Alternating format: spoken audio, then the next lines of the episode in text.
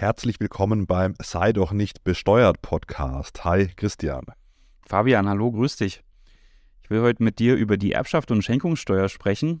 Du kommst ja aus Baden-Württemberg. Sicherlich ein Thema, mit dem du dich regelmäßig beschäftigst. Ich mich auch als Steuerberater. Gibt es in Sachsen-Anhalt überhaupt Vermögen? oh je, jetzt müssen wir da aufpassen, dass ihr sonst äh, kriegen wir ja noch einen Shitstorm ab, ja. Ach, ich glaube, ich glaube, die Feststellung ist gar nicht mal so falsch, aber ich habe ja, ich wohne ja jetzt in Sachsen-Anhalt, aber betreue zum Glück viele Mandanten, also überwiegend Mandanten, die nicht aus Sachsen-Anhalt kommen. Deswegen ist das Thema für mich natürlich auch sehr relevant. Ja, da kann man einiges zu besprechen. Das, das wollen wir auch gleich tun. Das ist ja auch zuletzt immer wieder mal in den Medien gewesen, das Thema. Äh, vorher will ich dich aber mal noch was fragen zu einem Video, das ich bei dir gesehen habe, zu dem Thema, wann ist man in Deutschland eigentlich ein Nettozahler, wenn es darum geht, sich an den Staatsfinanzen zu beteiligen. Das, das würde mich nochmal interessieren, was da genau dahinter steht. Kannst du das nochmal ganz kurz beschreiben? Ja, also es gab da eine Studie vom W Köln, das ist aus dem Jahr 2020, seitdem wurden die Zahlen nicht mehr neu erhoben, aber die haben eben untersucht, wann man Nettozahler ist, also wann man mehr an den Staat zahlt, als dass man vom Staat an Leistungen bekommt, da gibt es ja einiges, was weiß ich, Pension, Renten, Arbeitslosengeld, Grundsicherung, Kindergeld, Elterngeld, Mutterschaftsgeld, BAföG, Wohngeld und so weiter und so fort. Also mhm. ein ganzes Potpourri an staatlichen Leistungen. Und die haben mal geschaut, ja, an so einem Durchschnittsgehalt. Das ist natürlich immer so semi-aussagekräftig. Die einen bekommen halt mehr staatliche Leistungen, die andere, die anderen weniger, aber an so einem Durchschnittsgehalt, wann, ab was von einem Punkt zahlt man denn genauso viel ein, als dass man bekommt. Und das ist bei 2625 Euro Bruttomonatsgehalt. Mhm. Das ist praktisch pari, wenn man unter 2625 Euro brutto im Monat verdient als Single, dann bekommt man mehr staatliche Leistung, als dass man selber beiträgt. Und dementsprechend sind auch laut dieser Studie eben vom IW Köln nur 54 Prozent der Haushalte in Deutschland Nettozahler. Ja, und die restlichen ziehen eben mehr staatliche Leistungen raus, als dass sie selber praktisch in die Staats- und Kassen- und Sozialversicherungssysteme eben einzahlen. Schon, also als ich das zum ersten Mal gelesen habe, habe ich schon gedacht, also ich hätte gedacht, es wären mehr, also dass hm. mehr praktisch wirkliche, wie die es genannt haben, Nettozahler sind. Fand ich einen ganz spannenden Fakt und habe ich dann auch eben als Real mal rausgebracht, dass es auch mhm. mal jemand sieht, weil ich weiß nicht, ja. wie, wie, viel die Studie darunter geladen haben. Ja, ich, ich fand es auch sehr spannend. Ich habe auch sofort so dran gedacht, eigentlich muss man ja das auch so ein bisschen über viele Zeiträume hinweg sehen. Ich habe jetzt dann an mich selbst gedacht. Ne? Ich habe ja auch irgendwann mal einige Jahre studiert, BAföG bezogen und da natürlich nicht so viel beigetragen und äh, darf natürlich jetzt durch meine Steuerzahlung das sicherlich auch wieder ausgleichen. Also man muss da wahrscheinlich auch mal über, über längere Perioden sich das anschauen. Aber so eine Betrachtung, es ist schon spannend, um, um mal zu schauen. Das ist natürlich ein Durchschnitt. Das ist ja, genau. äh, immer, das ist wie wenn man Durchschnittsgehalt eben nennt. Das ist war nicht so wahnsinnig aussagekräftig. Da muss man dann erst Mediangehalt nehmen. Aber so im Großen und Ganzen, um mal so einen ungefähren Einblick zu erhalten, ist es dann doch äh, wie jetzt der, der Bundesfinanzminister neulich auch äh, gesagt hat, Deutschland hat kein Einnahmeproblem, ja, da kommen wir jetzt gleich noch drauf mit der Erbschaft mhm. und, und Schenkungssteuer, sondern eher ein Ausgabeproblem. Und wenn man natürlich diese ganzen Leistungen sieht und was man mal verdienen muss. Also die Frage, ja, verdienen jetzt die Leute zu wenig oder, oder zahlen sie zu wenig ein oder ist es nicht vielleicht deswegen so geschuldet, dass mhm. eben viele eben keine Nettozahler sind, weil eben diese staatlichen Leistungen so hoch sind und es eben umso schwerer wird, da Nettozahler zu werden. Es werden ja immer mal höhere Steuern gefordert und ein Punkt, Christian, ist ja die Erbschaft und Schenkungssteuer. Genau. Da wird oft mal neben der Vermögensteuer so das Lieblingsthema für Steuererhöhungen oft mal gesagt, hey, äh, erhöht doch mal die Erbschaftssteuer. Und wenn man, wenn man sich das Erbschaftssteueraufkommen anguckt in Deutschland, also wir haben, ich glaube, so 833 Milliarden Euro Steuereinnahmen gehabt, 2021. muss fairerweise gestehen, weiß gar nicht, ob die finalen 2022er Zahlen, die sind wahrscheinlich schon raus, aber nehmen wir mal an, so 850 mhm. Milliarden ungefähr. Und da ist jetzt das Erbschaftssteueraufkommen im Verhältnis und auch in absoluten Zahlen nicht so groß, Christian. Ja, genau, das liegt bei knapp 10 Milliarden Euro, also zumindest im Jahr 21 und damit nur etwas über 1 Prozent. Das heißt, das ist eigentlich fast nicht der Rede wert, aber ich kann auf jeden Fall sagen, in der Praxis macht das bei vielen, die davon betroffen sind, echt viel aus. Also nicht, weil man natürlich die Zahlen will, sondern weil man die natürlich auch vermeiden will, oft aus guten Gründen. Und das ist, glaube ich, schon für viele, die Vermögen aufgebaut haben, irgendwie ein belastendes Thema, weil man natürlich dann, also kommen wir ja gleich drauf, wenn man dann wirklich was erbt oder geschenkt bekommt, äh, sich dann die Frage stellt, okay, lohnt sich das jetzt in dem Zusammenhang auch diese, diese hohen äh, Steuerbelastungen zu zahlen, die da teilweise anfallen? Ja, also insofern ist natürlich wirklich die Frage, macht das Sinn, das Ganze zu erhöhen? Äh, gerade weil das ja am Ende nicht so viel ausmacht von der, von den Gesamtsteuereinnahmen. Wenn du mich fragst, jetzt mal, um so ein bisschen das vorwegzunehmen, ich würde das, glaube ich, nicht begrüßen, wenn diese Steuern erhöht werden würden. Ich glaube, du siehst das ähnlich, oder? Also es ist ganz, ganz interessant, die verschiedenen Auffassungen zu dem Thema. Ich kann vielleicht mal ein kleines Insight aus einem Fernsehauftritt von mir verraten. Ich wurde von, von Servus TV gefragt, ob ich nach Berlin komme für einen Fernsehauftritt, aber das war in einer Woche, wo ich absolut gar keine Zeit hatte und habe dann gefragt, ob sie mich auch zuschalten können. Und dann haben wir das so gemacht.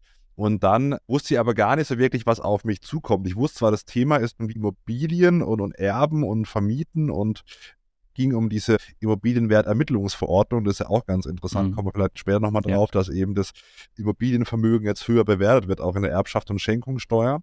Und da ging es dann drum, dass es halt unglaublich schwer wird, auch durch die Erbschaftssteuer, die dann gezahlt werden muss, auch bei Immobilienvermögen, dann die Mieten beispielsweise mhm. gleich hoch. So hat eine ältere Münchner Dame gesagt, ja, also sie würde hier gern das Haus verschenken an ihre Tochter, aber das halt in der Münchner Innenstadt und dann müsste man so viel Erbschaftssteuer zahlen und die Kohle müsste dann irgendwo wieder reinkommen, dann müsste man halt mal die hm. Mieten erhöhen und so weiter und so fort.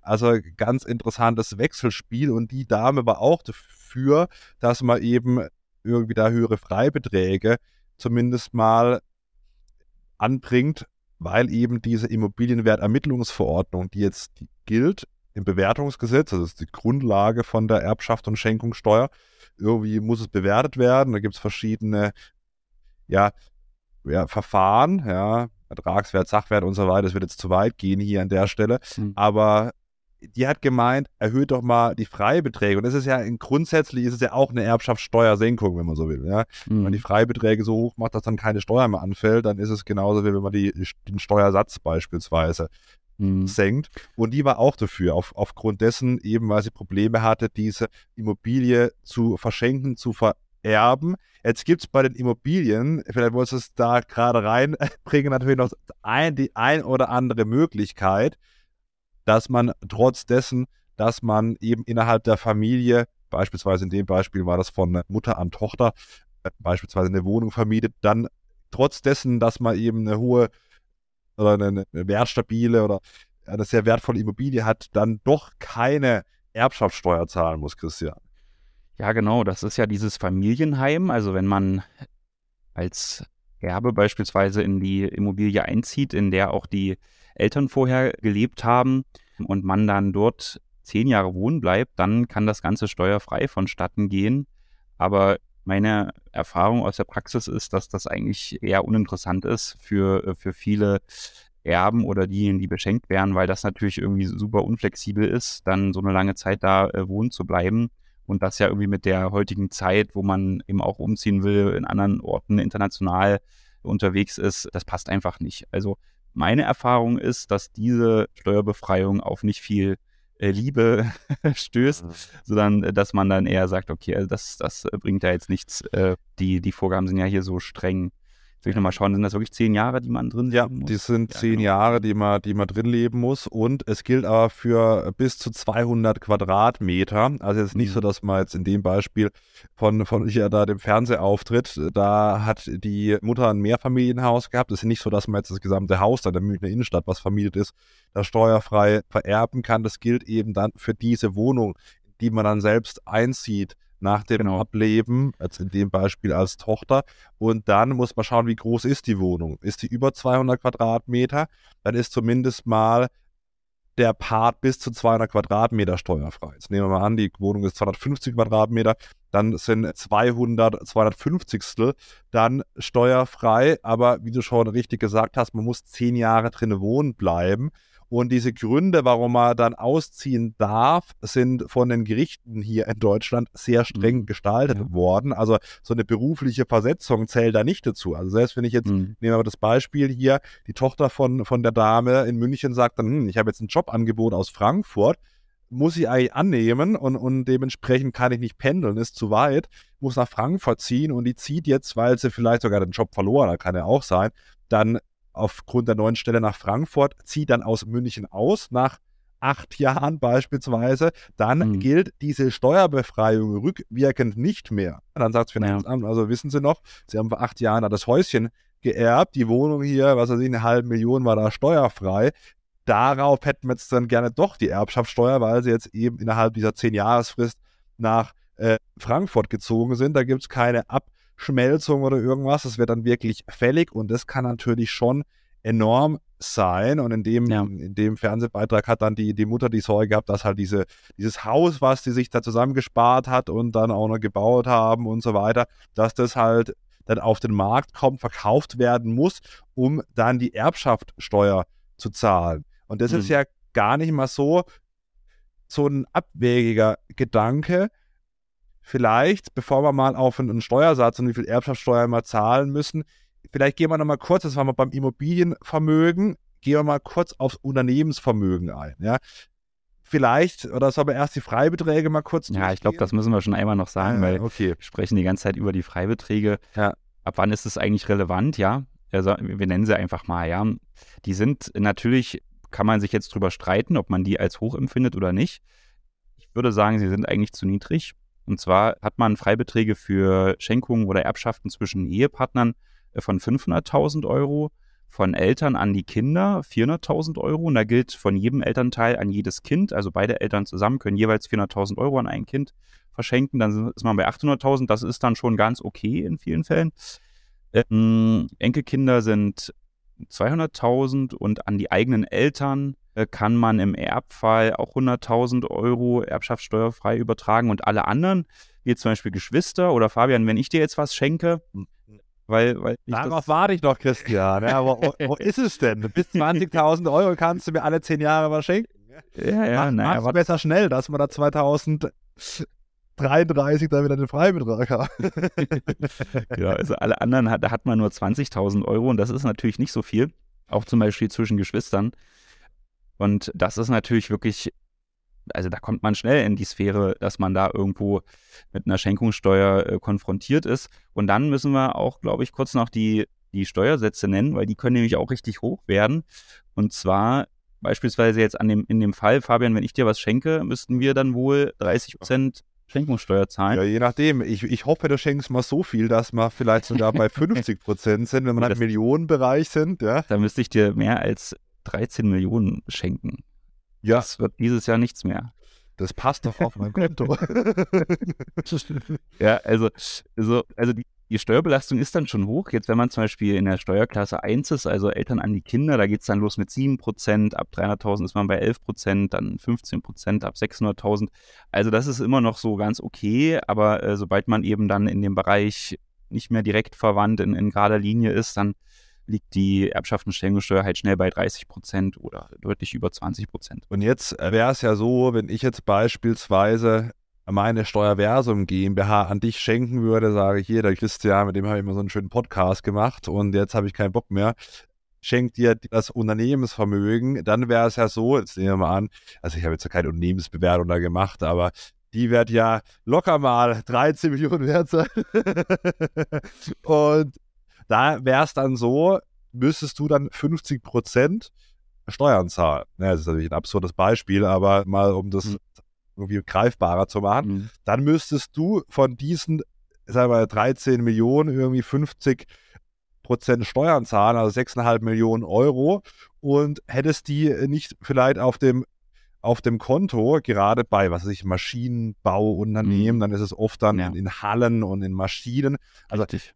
das ist vielleicht auch nochmal. Also ich habe manchmal das Gefühl, die Leute denken, wenn sie bei Unternehmensmillionären, denken immer, man hat da irgendwie auf der Volksbank dann 10 Millionen rumliegen, aber mitunter hat man auf der Volksbank, also wenn ich auf mein privates Konto gucke, ja, bin ich schon halb, halb privat insolvent, also übertrieben gesagt, man hat dann meist wenig im Privatvermögen, gibt natürlich auch Ausnahmen, aber viel eben im Unternehmens-, im Betriebsvermögen und oft ist es auch nicht liquide. Das sind dann Hallen, das sind dann Maschinen, das sind Immobilien.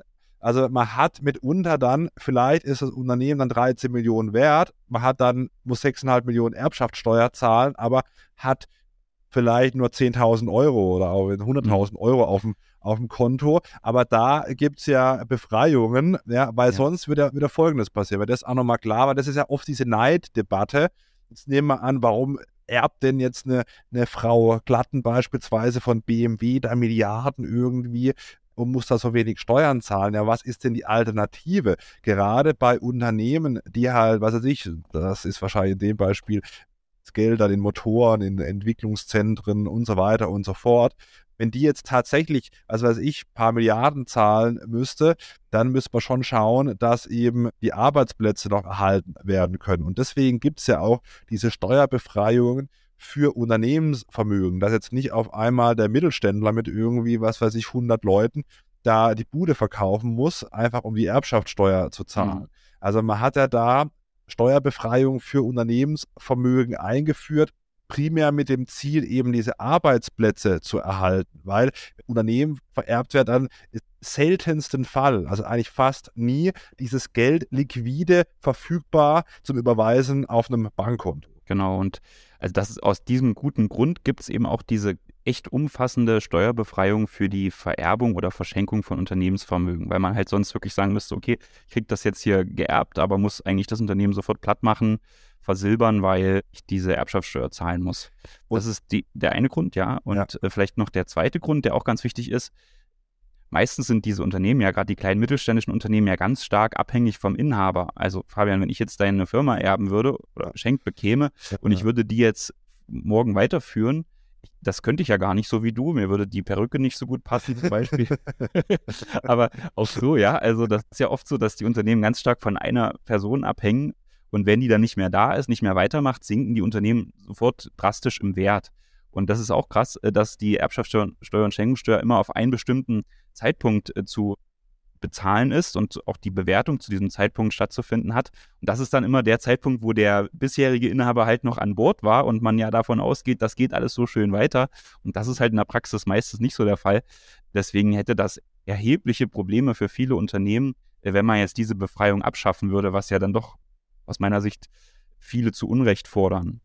Ja, also ich glaube, viele verstehen gar nicht, ich glaube, das, das, Hauptproblem ist, dass dieses Geld ist nicht verfügbar. Ja, mhm. also das ist klar, könnte ich jetzt eine Halle verkaufen, aber wenn ich eine Halle verkaufe, wo eben Mitarbeiter, Mitarbeiterinnen arbeiten, dann haben die keinen Job mehr. So, wo sollen die arbeiten? Also klar kann man jetzt sagen, hm, ich könnte das ja alles mit Kredit finanzieren, aber so easy dann auch nicht. Und dann muss man, also aus meiner Sicht, die Betriebsvermögensverschonung, wie es das so schön heißt, das ist aus meiner Sicht gut und, und richtig, ja, und, und sollte man auch so beibehalten, weil, also ich will mir nicht vorstellen, jetzt in den nächsten Jahren, ja, ich habe mal so eine Studie gelesen, wie viele Unternehmen übergeben werden müssen, mhm. sollten, dürfen, wie auch immer.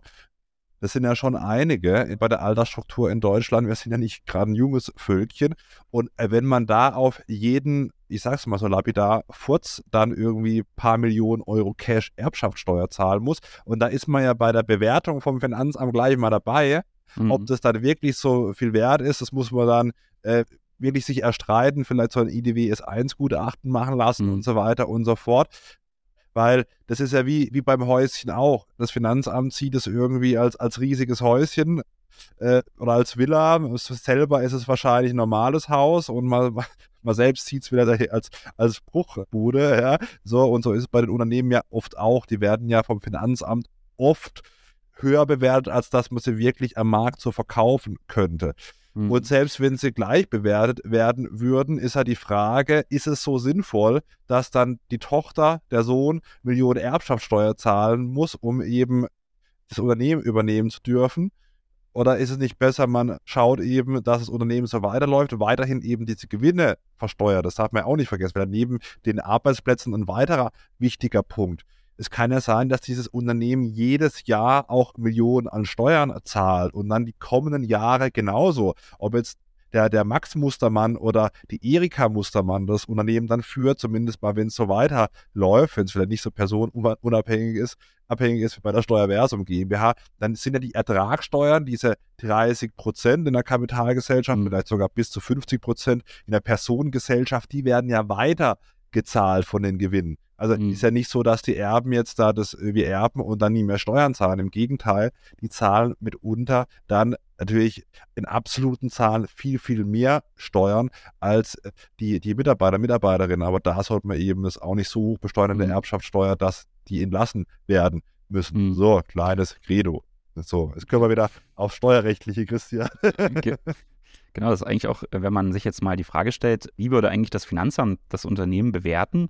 Da gibt es ja dieses vereinfachte Ertragswertverfahren, das dann äh, zugrunde gezogen wird, gerade bei so kleineren Unternehmen. Und da äh, kann man so ganz pauschalierend sagen, dass die durchschnittlichen Gewinne der letzten drei Jahre mit 13,75 multipliziert mhm. werden.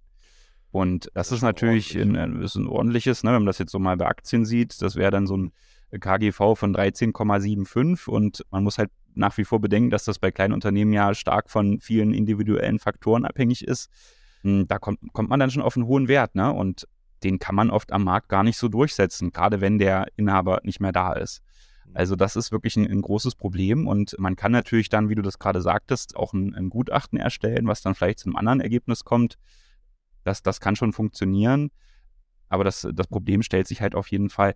Hinzu kommt halt auch noch, wenn du jetzt so einen Fall hast, dass zum Beispiel einer äh, Einzelunternehmer, ja, der verstirbt jetzt und hinterlässt eben das Einzelunternehmen, das nicht fortgeführt werden kann von den Erben, weil das eben so inhaberbezogen waren, war. Und in dem Einzelunternehmen gab es vielleicht noch ein Betriebsgrundstück, was äh, vor vielen Jahrzehnten mal gekauft wurde und jetzt natürlich einen viel höheren Marktwert hat als das, was noch in den Büchern steht, dann hast du natürlich das Problem, dass einerseits die, die Erbschaftssteuer viel zu hoch angesetzt wird, weil eben zum Zeitpunkt der Bewertung das Unternehmen noch aktiv war. Einen Tag später ist es nicht mehr aktiv, aber das ist egal. Du musst es trotzdem zu dem Zeitpunkt bewerten, wo der Inhaber halt noch da war und alles gemacht hat. Und dann das nächste Problem, was dich dann trifft, ist, dass du diese ganzen Immobilien jetzt beispielsweise, weil das Unternehmen ja aufgegeben wird, dann auch noch aus dem Betriebsvermögen in das Privatvermögen über, überführst und äh, da ja auch nochmal eine Ertragssteuer, dann also Einkommensteuer zu zahlen ist und dann hast du eigentlich eine doppelte Belastung und das kann richtig, also das kann am Ende dazu führen, dass du irgendwie eine, eine Steuerbelastung von, äh, keine Ahnung, 80, 90 Prozent hast und deswegen sollte man, wenn man jetzt eben als Einzelunternehmer äh, tätig ist, zum Beispiel sich das Thema vorweggenommene Erbfolge, also dass man da irgendwie eine Struktur schafft, wo so ein wo so eine Gefahr nicht droht, die sollte man sich auf jeden Fall mal anschauen. Äh, also das vielleicht nochmal so der Tipp an alle Unternehmer, die, wo das irgendwann mal, also wo man, wenn man sich absichern will, muss, muss man sich darüber Gedanken machen. Ja, absolut. Und es ist ja auch nicht so, wenn man jetzt die, die, manche würden jetzt vielleicht sagen, okay, aber wie ist es denn, wenn ich jetzt ein Unternehmen erbe, ja, dann ist es auf einmal steuerfrei und dann werden die Mitarbeiter, Mitarbeiterinnen vielleicht trotzdem entlassen. Ja. Die mhm. Sorge hat der Gesetzgeber ja eingeschränkt, in denen ich eben Lohnsummen habe, die ich behalten muss. Also ich kann jetzt nicht irgendwie ein, ein, ein Unternehmen für 26 Millionen Euro erben, wo irgendwie, keine Ahnung, 50 Mitarbeiter sind und dann schmeiße ich die alle raus. Also in dem Beispiel müsste ich dann die Lohnsummen über sieben Jahre konstant halten. Das heißt, mhm. ich muss diese Lohnsummen, die ich halt bisher gezahlt habe oder der, der Erblasser dann gezahlt hat, über sieben Jahre in dem Beispiel jetzt, manchmal auch fünf, bei manchen auch, ist es, ist es bei äh, wenig Mitarbeitern dann auch befreit. Aber im Regelfall, wenn ich ein großes Unternehmen mache, dann über sieben Jahre konstant halten und erst dann bekomme ich eben diese Erbschaftssteuerbefreiung. Dasselbe Spiel beim Familienheim schaffe ich das nicht, dann wird es eben wieder rückabgewickelt. Ich kann jetzt nicht das ein Jahr halten und dann die nächsten sechs Jahre denke ich mir, oh, wird schon keiner merken und entlasse die Mitarbeiter, Mitarbeiterinnen. Das funktioniert nicht. Also der Gesetzgeber hat schon Mechanismen eingebaut, dass man diese Lohnsummen, also Deutsch die Löhne der Mitarbeiter, Mitarbeiterinnen auch konstant halten muss. Erst mhm. dann bekomme ich diese Steuerbefreiung. Ja. Also das ist nicht so easy peasy und mhm. die Erben schwimmen dann nicht im, im Geldspeicher, wie das manchmal so von diversen Medien und, und Politiker, Politikerinnen irgendwie dargestellt wird. Ja. Das war jetzt auch zur Corona-Zeit echt eine Herausforderung. Da war ja einfach Kurzarbeit angesagt in vielen Branchen und natürlich so ein Betrieb, der vererbt wurde oder verschenkt wurde und dann diese Lohnsummen-Thematik beachten muss, also wirklich dann bis zu der und der Höhe Löhne zahlen muss, um diese Erbschaftssteuerbefreiung weiterhin fortführen zu können. Und der muss jetzt in die Kurzarbeit gehen, weil einfach vielleicht die Touristikbranche oder sowas ja überhaupt nicht mehr funktioniert hat oder einfach geschlossen wurde von, von staatlicher Seite. Mhm. Da haben dann schon viele auch das genau durchrechnen müssen oder eben schauen müssen, wie man das jetzt stattdessen lösen kann, dass man eben diese Lohnsumme weiterhin über den Zeitraum irgendwie einhält. Ja, wenn man dann einen gewissen Zeitraum Kurzarbeitergeld bezieht und die Mitarbeiter dann nicht mehr im, im Lohnbezug sind, ist das natürlich auch ein Problem. Ja. Und vielleicht noch ein Punkt. Also ich kann jetzt nicht, wenn ich dir, Christian, jetzt meine Yacht vererben will, die ins Betriebsvermögen packen und sagen, dann ist sie auch noch steuerbefreit.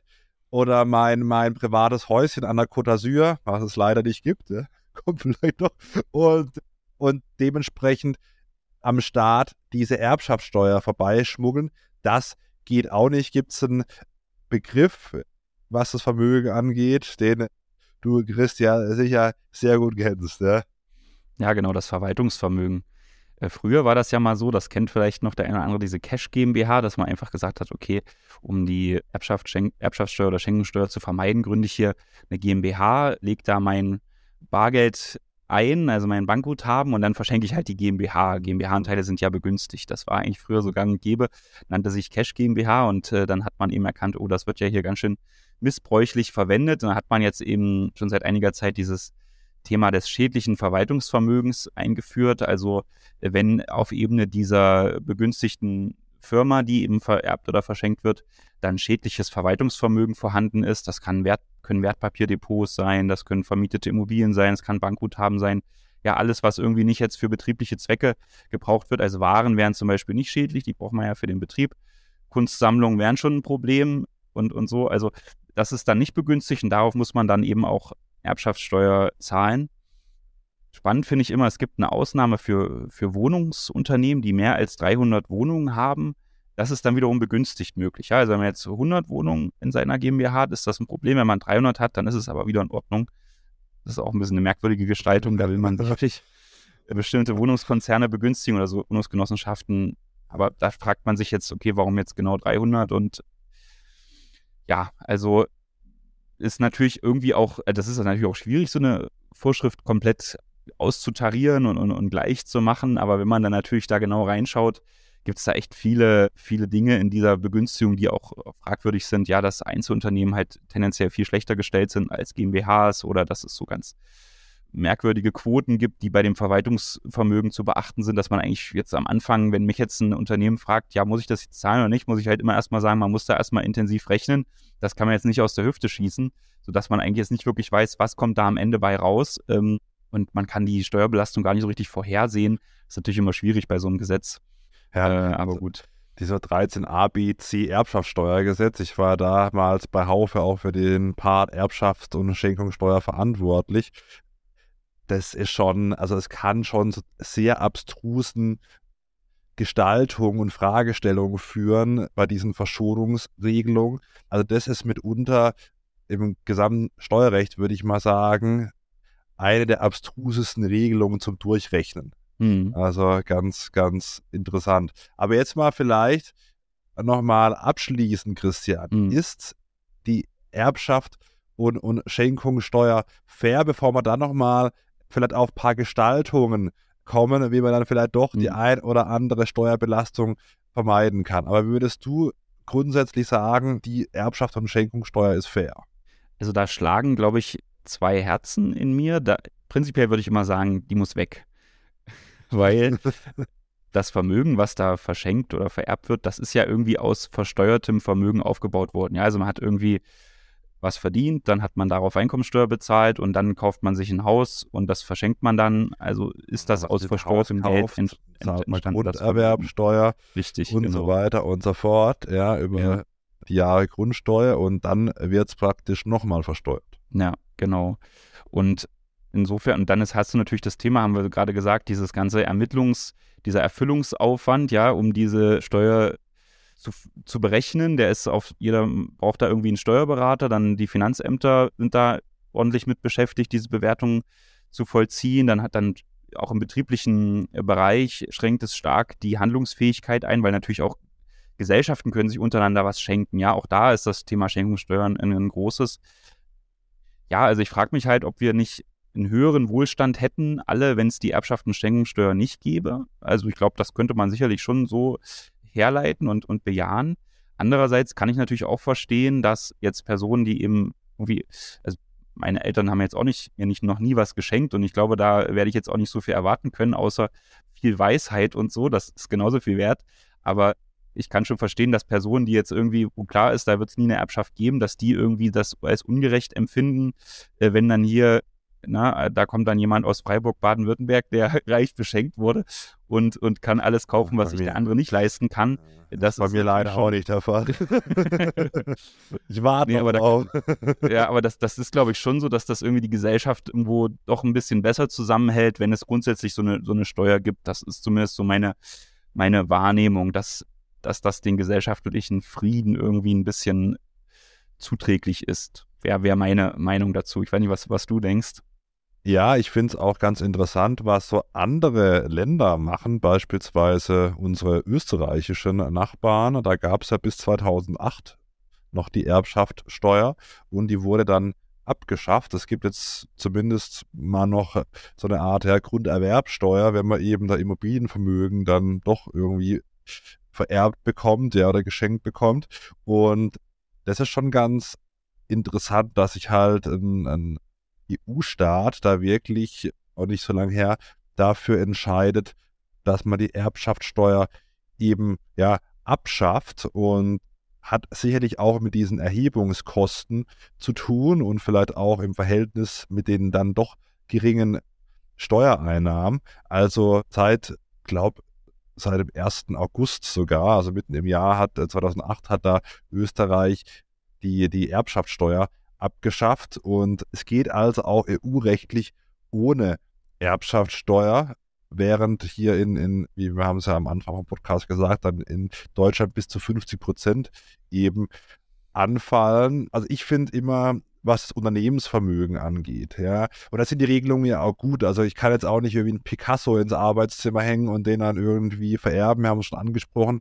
Verwaltungsvermögen. Aber ich finde es gut, dass man eben dieses wirklich fürs Unternehmen benötigte Vermögen, ja, Produktionsstätten, Maschinen, Hallen, was LKWs und so weiter und so fort, dann eben zumindest mal weitestgehend steuerfrei vererben kann. Das ist aus meiner Sicht, glaube ich, sehr, sehr wichtig. Da wird er auch immer mal dran gerüttelt. Und ich glaube, das darf auf gar keinen Fall wegfallen. Mhm. Wenn, man, wenn, man, ja. wenn das wegfällt, und das ist ja bei den ein oder anderen politischen Kräften nicht mal nur aus einem sehr, sehr linken Lager, wird das ja öfter mal gefordert.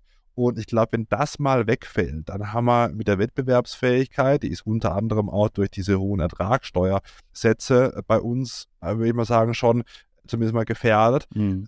Wenn das wegfällt, dann haben wir, glaube ich, ganz große Probleme in, ja. in Deutschland. Ja, weil wo keine Arbeitgeber sind, sind auch keine Arbeitnehmer, außer der Staat stellt natürlich alle als Beamte ein, aber das ist langfristig auch nicht der, der richtige Weg aus meiner Sicht. Ja, richtig, sehe ich auch so.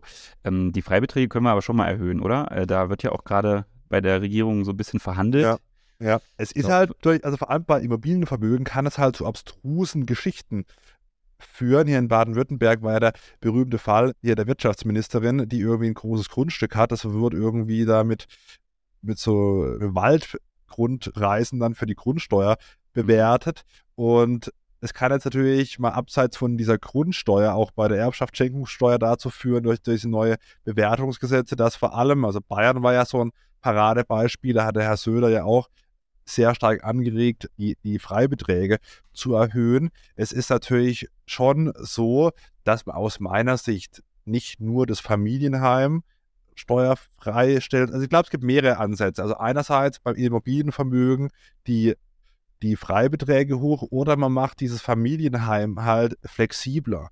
Weil wir mhm. sind halt in der, in der heutigen Welt, du hast es vorhin angesprochen, also Arbeitsmobilität, wenn man jetzt da wegziehen muss, ja, dann fällt rückwirkend halt noch so der Steuerhammer, das ist schon brutal. Also ich glaube, ja. da muss, müssen so Escape-Klauseln, wenn jetzt jemand irgendwie wirklich beruflich bedingt wegzieht beispielsweise, das belegen kann, dann sollte man eben da die Steuerbefreiung von Familienheim eben erhalten dürfen. Da ist eben die Frage, macht man da wieder die Ausnahme von der Ausnahme oder sagt man grundsätzlich, man macht halt die Freibeträge hoch. Ich bin ja nicht nur bei der Erbschaft- und Schenkungssteuer, sondern auch generell auch bei den Ertragssteuern dafür, dass man eben mehr mit Pauschalierung arbeitet, mit höheren Freibeträgen um eben dann diese ganzen Verwaltungskosten, ja, also wenn man eine Erbschaftssteuererklärung gemacht hat in der Steuerkanzlei, vor allem mit Betriebsvermögen, der weiß, wie komplex das sein kann. Und auf der anderen Seite beim Finanzamt, die Leute sind ja auch nicht besser dran, die müssen sich das dann anschauen, schauen, ob da alles richtig gemacht wird, das bewerten und so weiter und so fort. Und dann kann es halt sein, gerade bei Immobilienvermögen, vielleicht auch wenn noch ein Gutachten da ist, mhm. dass halt am Ende vielleicht mal übertrieben gesagt 5 Euro Erbschaftssteuer vielleicht noch anfällt, ja, oder vielleicht 1000 oder 10.000, aber dass diese Verwaltungskosten halt viel höher sind. Ich glaube, generell in Deutschland muss man sich überlegen, was bringt diese Regelung an mehr Steuern für den Staat und was verursacht sie in der mhm. freien Wirtschaft und beim Finanzamt für Kosten. Und wenn ich eben höhere Kosten habe, wie die Steuern, die erhoben werden, dann muss man sich doch mal stark die Frage stellen, will ich dann diese Steuer wirklich noch erheben mhm. in dieser Form? Ja, genau. Also ich glaube jetzt, Christian Lindner schlägt ja vor, 25 Prozent zu erhöhen. Das ist, glaube ich, auf jeden Fall richtig. Ich würde sogar noch, also ne, das hieß jetzt von, also beispielsweise 500.000, 25 Prozent obendrauf sind wir dann bei, äh, ja, Hilf mir mal auszurechnen, sind wir bei, keine Ahnung, ja. 625.000. Ja, genau, sehr gut. So, und das, ja. das schlägt sich dann auf alle Steuerklassen nieder. Ich glaube, das ist das Mindeste, was man machen sollte. Ist halt ein Inflationsausgleich. Also ja, ist genau. so, dass man jetzt da aktiv so diese Freibeträge erhöht, dass die Reichen mehr Kohle haben. Das ist, die sind ja seit, ich, gut, müssen wir, müssen wir mal hier, müssen wir, können wir mal live googeln, Christian, wann die Erbschaftssteuer Freibeträge zum letzten Mal erhöht worden. Das ist bestimmt schon ich meine, 20 das, Jahre her, oder? Na, das weiß ich. Also es gab ja diese große Reform 2016 und dann 2009. Also ich glaube, könnte mir vorstellen 2009.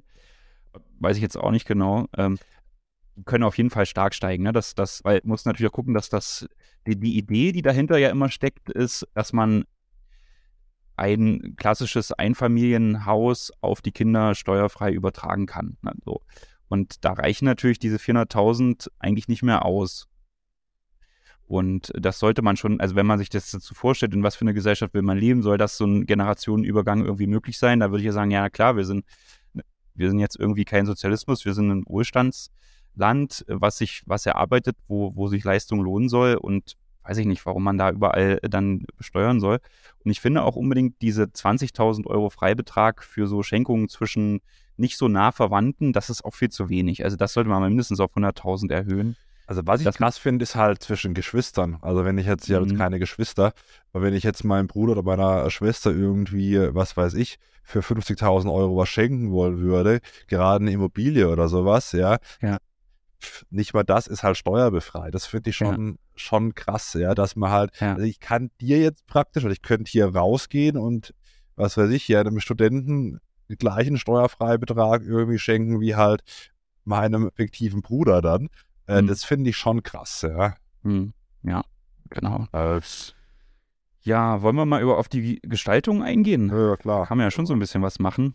Also der erste Trick, der glaube ich super nahe liegt, ist diese Freibeträge, die es jetzt schon gibt und hoffentlich bald noch mehr. Die gibt es alle zehn Jahre. Und dass man also natürlich hingeht und sagt, okay, wenn man jetzt viel, viel zu vererben und zu verschenken hat, irgendwann, dass man da natürlich frühzeitig anfängt, die Kinder oder wen auch immer äh, zu bedenken und dann eben unter Ausnutzung dieser Freibeträge alle zehn Jahre das Vermögen immer weiter überträgt. Das ist das Erste, was man machen kann. Könnte man auch überlegen, ob das nicht vielleicht, das nicht alle fünf Jahre gehen könnte. Mhm. Aber gut, äh, keine Ahnung. Ja. So, ja, da nochmal, also das, das, machen ja auch einige. Also, also wenn ich jetzt anfange, irgendwie, ich bin jetzt irgendwie 50 und, mhm. und, und denke mir, ich will jetzt da irgendwie zwei Millionen insgesamt an meine Tochter beispielsweise vererben, dann kann ich natürlich mit 50 schon mal anfangen, dann mit 50, 60, 70, 80, 90 vielleicht diese zwei Millionen verschenken, um dass dann halt keine Erbschaftssteuer oder zumindest ja. mal eine geringere Erbschaftssteuer, wenn ich vielleicht davor sterbe, irgendwie anfällt. Das kann man natürlich, kann man machen, ja. Ja, ist allerdings so nach meinen Erfahrungen, also schlagt das natürlich auch vielen Familien dann vor, diesen Weg zu gehen, aber das ist schon, da tun sich dann doch manche noch schwer, dann das Vermögen wirklich schon abzugeben an die Kinder. Da hast du vielleicht auch mehrere Geschwister, da muss das fair verteilt sein. Und wie du schon sagst, meistens ist es ja gar nicht so auf dem Bankkonto vorhanden, das Unternehmen, sondern mhm. vielleicht im Unternehmen. Das ist also auch herausfordernd, kann ich auch aus Erfahrungen für, aus Beratungen berichten. Und um das so ein bisschen einfacher zu machen, um, um vielleicht zu sagen, okay, man gibt schon Vermögen ab an die nächste Generation, aber kann trotzdem noch alle Rechte sich äh, behalten, ist ja auch interessante Gestaltung, beispielsweise unter einen unter Einbezug von Nutzungsrechten, die man sich mhm. vorbehält. Das mhm. ist jetzt der klassische Niesbrauch, dass man ja sagt, man überträgt das Eigentum, aber behält sich ein Niesbrauchsrecht vor. Ja, das geht in, in verschiedenen Fällen. Beispielsweise, wenn ich ein Aktiendepot habe mit eben dividendenstarken Aktien, kann ich beispielsweise dieses, jetzt nehmen wir an, eine Million Euro Aktiendepot übertragen und mhm. äh, bin dann vielleicht 50 und behalte mir dann auf Lebenszeit diese Dividenden noch vor, dann kann es durchaus sein, dass dann unter den Freibetrag gedrückt wird, genauso mhm. bei Immobilienvermögen. Was für sich, die Mutter überträgt der Tochter ein Haus, was vermietet ist, ähm, aber behält sich noch diese Mieteinkünfte, dann wird dieser schenkungssteuerrechtliche Wert auch gedrückt. Das wird der Niesbrauch, wird dann bewertet. Gibt es im Bewertungsgesetz dann schöne Tabellen Hinblick auf das zu erwartende Lebensalter der Person. Dann kann man dann ablesen, im, im BMF schreiben, wie alt bin ich gerade, ja, von Ende des Lebensjahr, was ich 60 beispielsweise, dann gucke ich Multiplikator, bewerte Niesbrauch, habe ich auch mal, habe ich auch mal ein Video dazu gemacht, wie das, wie das geht und was da die Grenzen sind und so weiter. Und dann habe ich vielleicht, ja, übertrage ich die Immobilie, die ist eigentlich wert, weiß ich, 700.000 und der Niesbrauch ist wert 300.000, dann bin ich eben direkt beim Schenkungssteuerfreibetrag von beispielsweise Eltern an Kinder von 400.000 und zahle durch den Niesbrauch dann keine Schenkungssteuer. Also das ist auch ein gutes mhm. Modell, um eben mit Niesbrauch da den eigentlich höheren Wert des Gebäudes zu drücken. Genau. Und wenn die Niesbrauchsbelastung dann wegfällt, weil derjenige, der das Niesbrauchrecht hat, dann eben tatsächlich verstirbt, ist das dann schenkungssteuerlich oder erbschaftssteuerlich halt auch unproblematisch. Da, da gibt es dann keine Steuern, die da irgendwie nachgezahlt werden müssen. Es kommt halt wirklich nur auf die statistische Lebenserwartung an. Wenn dann jemand halt eher ablebt, ist das dann jetzt nicht so, dass man das alles neu berechnen muss. Das ist halt auch ganz gut eigentlich, ne? Ja, absolut, ja. Kann vielleicht auch sinnvoll sein, wenn man jetzt eben sagt, man ist vielleicht, man erwartet, dass man vielleicht irgendwann mal pflegebedürftig wird, kann das, denke ich, für die Frage, ob man diese Pflegeleistungen aus den Sozialkassen kriegt, auch zielführend sein, dass man die Immobilie vorher halt, äh, die man vielleicht noch hat, ja, verschenkt und sich nur noch das Wohnrecht vorbehält, dann ist man natürlich mittellos und, und kann dann vielleicht auch Ansprüche gegen die Sozialkasse geltend machen. Also kann auch aus diesen Gesichtspunkten sinnvoll sein, so eine Gestaltung zu wählen, das Eigentum abzugeben, aber sich eben ja. trotzdem noch die Rechte. Um später im Leben ja. wieder, wieder kein Nettozahler zu werden. ja, ja, naja, gut, aber. Hm. Ja, genau. Gehen wir vielleicht mal noch auf Gelegenheitsgeschenke ein. Wir haben jetzt irgendwie Richtig. immer gesagt, irgendwie gefühlt ist alles steuerpflichtig, was man irgendwie verschenkt. Hm. Dem ist ja auch nicht so. Also, äh, wenn ich jetzt ein Gelegenheitsgeschenk mache. Also wenn ich jetzt irgendwie, vielleicht mal grundsätzlich, wenn ich was verschenke, was jetzt keine Immobilie ist, also notariell beurkundet wurde, wo schon der Notar das an die Schenkungssteuerstelle des Finanzamtes schickt, dann muss ich das innerhalb von drei Monaten melden. Also wenn ich jetzt irgendwie, mhm. Christian, wenn du mir jetzt 50.000 Euro schenken würdest, dann müsste ich das innerhalb von drei Monaten melden. Wenn du mir jetzt allerdings irgendwie keine Ahnung, einen Füller schenkst für irgendwie 100 Euro, dann ist das ein Gelegenheitsgeschenk, was weiß ich, zum Geburtstag, dann muss man das auch nicht melden und nicht angeben. Und was ganz interessant ist, was sind Gelegenheitsgeschenke? Das kommt immer so ein bisschen auf die Vermögensverhältnisse des Schenkers an. Also wenn ich jetzt beispielsweise, was weiß ich, von der Frau Klatten, die hatten wir heute schon mal, äh, was weiß ich, so ein Kleinwagen geschenkt bekomme, da könnte man vielleicht noch überlegen, ist es vielleicht sogar noch ein Gelegenheitsgeschenk? Wenn Christian, genau. wenn du mir jetzt irgendwie Kleinwagen schenken würdest, dann würde man schon denken, eher vielleicht nicht, ohne dir jetzt zu nahe zu treten. Also es kommt auch so ein bisschen auf die gesellschaftliche Stellung an. Die Gerichte mhm. sind da relativ großzügig. Gibt es aber nicht so viele Urteile. Aber, also sagen wir so, die, die teure Handtasche. Normalerweise werden ja die ganzen geschenkten Beträge irgendwie alle zehn Jahre zusammengerechnet, haben wir auch noch nicht mhm. gesagt. Das heißt, ich kann jetzt nicht irgendwie drei Handtaschen, a 30.000 Euro meiner nicht verheirateten Freundin schenken. Nach zweiten, dann sagt das Finanzamt, wir hätten hier doch gern die Kohle. Das heißt, ich muss dann nicht Gelegenheitsgeschenke auch unter diesem Steuerfreibetrag melden. Also ich kann jetzt nicht irgendwie sagen, ich schenke jetzt meinem, oder mein Vater schenkt mir irgendwie, was weiß ich, 390.000 Euro, da warte ich übrigens noch drauf. Und dann schenke ich nochmal irgendwie 390.000. Man muss es melden innerhalb von drei Monaten, aber eben nicht diese Gelegenheitsgeschenke. Und das mhm. ist sehr von dem gesellschaftlichen Rang und den Vermögensverhältnissen des Schenkers abhängt. Was sind Gelegenheitsgeschenke? Gelegenheitsgeschenk kann eine richtig teure Handtasche sein, kann sie aber auch nicht sein. Das liest man ja auch immer wieder in den Medien, also da sind wir, glaube ich, nicht so die Experten, du mit der Bildzeitung vielleicht schon, aber hier, dass die Fußballer sich die, die, Fußballer schenken der Freundin die, die teure Handtasche, ja, von Louis Vuitton oder sowas und ja. Dann kommst du natürlich, und die sind nicht verheiratet oder so, dann haben die da die 20.000 Euro. Ich weiß nicht, so eine Handtasche, was die kostet da, wenn da so zwei, drei Handtaschen im Jahr verschenkt werden, da bist du, glaube ich, schnell über die 20.000 Euro oder noch ein paar Schuhe oder sowas. Und ja, dann ist natürlich wirklich die Frage, kann das so ein Gelegenheitsgeschenk sein? Der Fußballer hat sicherlich eine gute Stellung und von dem kann man auch ein ordentliches Geschenk erwarten, wenn man die Freundin von dem ist. da sind wir wieder an dem, an dem Punkt. Und man kann das natürlich auch noch so zu besonderen gesellschaftlichen Anlässen machen. Also natürlich so eine Handtasche zum Geburtstag oder zu Weihnachten ist vielleicht eher drin als so zwischendurch. Ne? Also das ja. muss man dann auch gut abwägen, ja. wann man das Geschenk übergibt. Wenn der Fußballprofi ja. mal über die Kühe läuft oder so und sagt, hier Schatz, hast du mal hier eine 30.000 Euro Handtasche. ja, also, na gut. Ja. Wollen wir noch mal kurz, kurz die Unterhaltszahlung nennen? Das ist vielleicht auch noch ein Thema, mit dem man sich so ein bisschen der Schenkungssteuerbelastung entziehen kann. Da gibt es auch ja. eine Vorschrift, die eben sagt, man, man darf Unterhalt für bedürftige Personen leisten. Also wenn man jetzt jemanden in der Familie hat, der, der oder die einfach kein, kein Einkommen hat, das läuft nicht so, kann man die natürlich unterstützen. Jetzt ist jemand beim Studium und man kann eben sagen, okay, komm, äh, ich zahle dir hier einen Unterhalt, dann muss das nicht schenkungssteuerpflichtig werden, weil man eben Unterhaltszahlungen an, an Personen leisten kann. Auch da ist ja die Frage, wie viel kann das sein? Auf jeden Fall kann es so viel sein, wie die Sozialhilfe wäre aber äh, tendenziell auch deutlich mehr, je nachdem, was die Person so für Verdienstmöglichkeiten hätte. Ne? Wenn das jetzt ein, eben ein, ein Schüler vielleicht ist, der unterstützt wird, darf es nicht so viel sein wie jemand, der eben vielleicht schon die Ausbildung gemacht hat und äh, eigentlich auch einen höheren Lebensstandard deswegen vergleichsweise haben könnte. Absolut. Jetzt sind wir da mal quer durchgesprungen durch die Erbschaft und Schenkungssteuer. Ja, wie hoch sind die Freibeträge? Was ist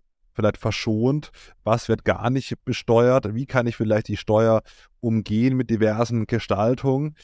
Denke ich, eine ganz lehrreiche Folge geworden. Wir sind ja am guten Track auch mit dem äh, Podcast. Ja, gerne abonnieren, bewerten, teilen. Ja, also wir sind ja wirklich, die letzte Folge ist wirklich gut nach oben gesprungen und das freut uns natürlich in den Podcast-Charts. Also vielen Dank für euren Support. Wenn ihr Anregungen habt, gerne auch an podcast.steuerversum.de. Wir probieren die Anregungen und die Fragen natürlich so gut wie es geht da in unserem Podcast dann auch mhm. einfließen zu lassen. Christian, ich heute würde ich dir mal ausnahmsweise das, das letzte Wort geben.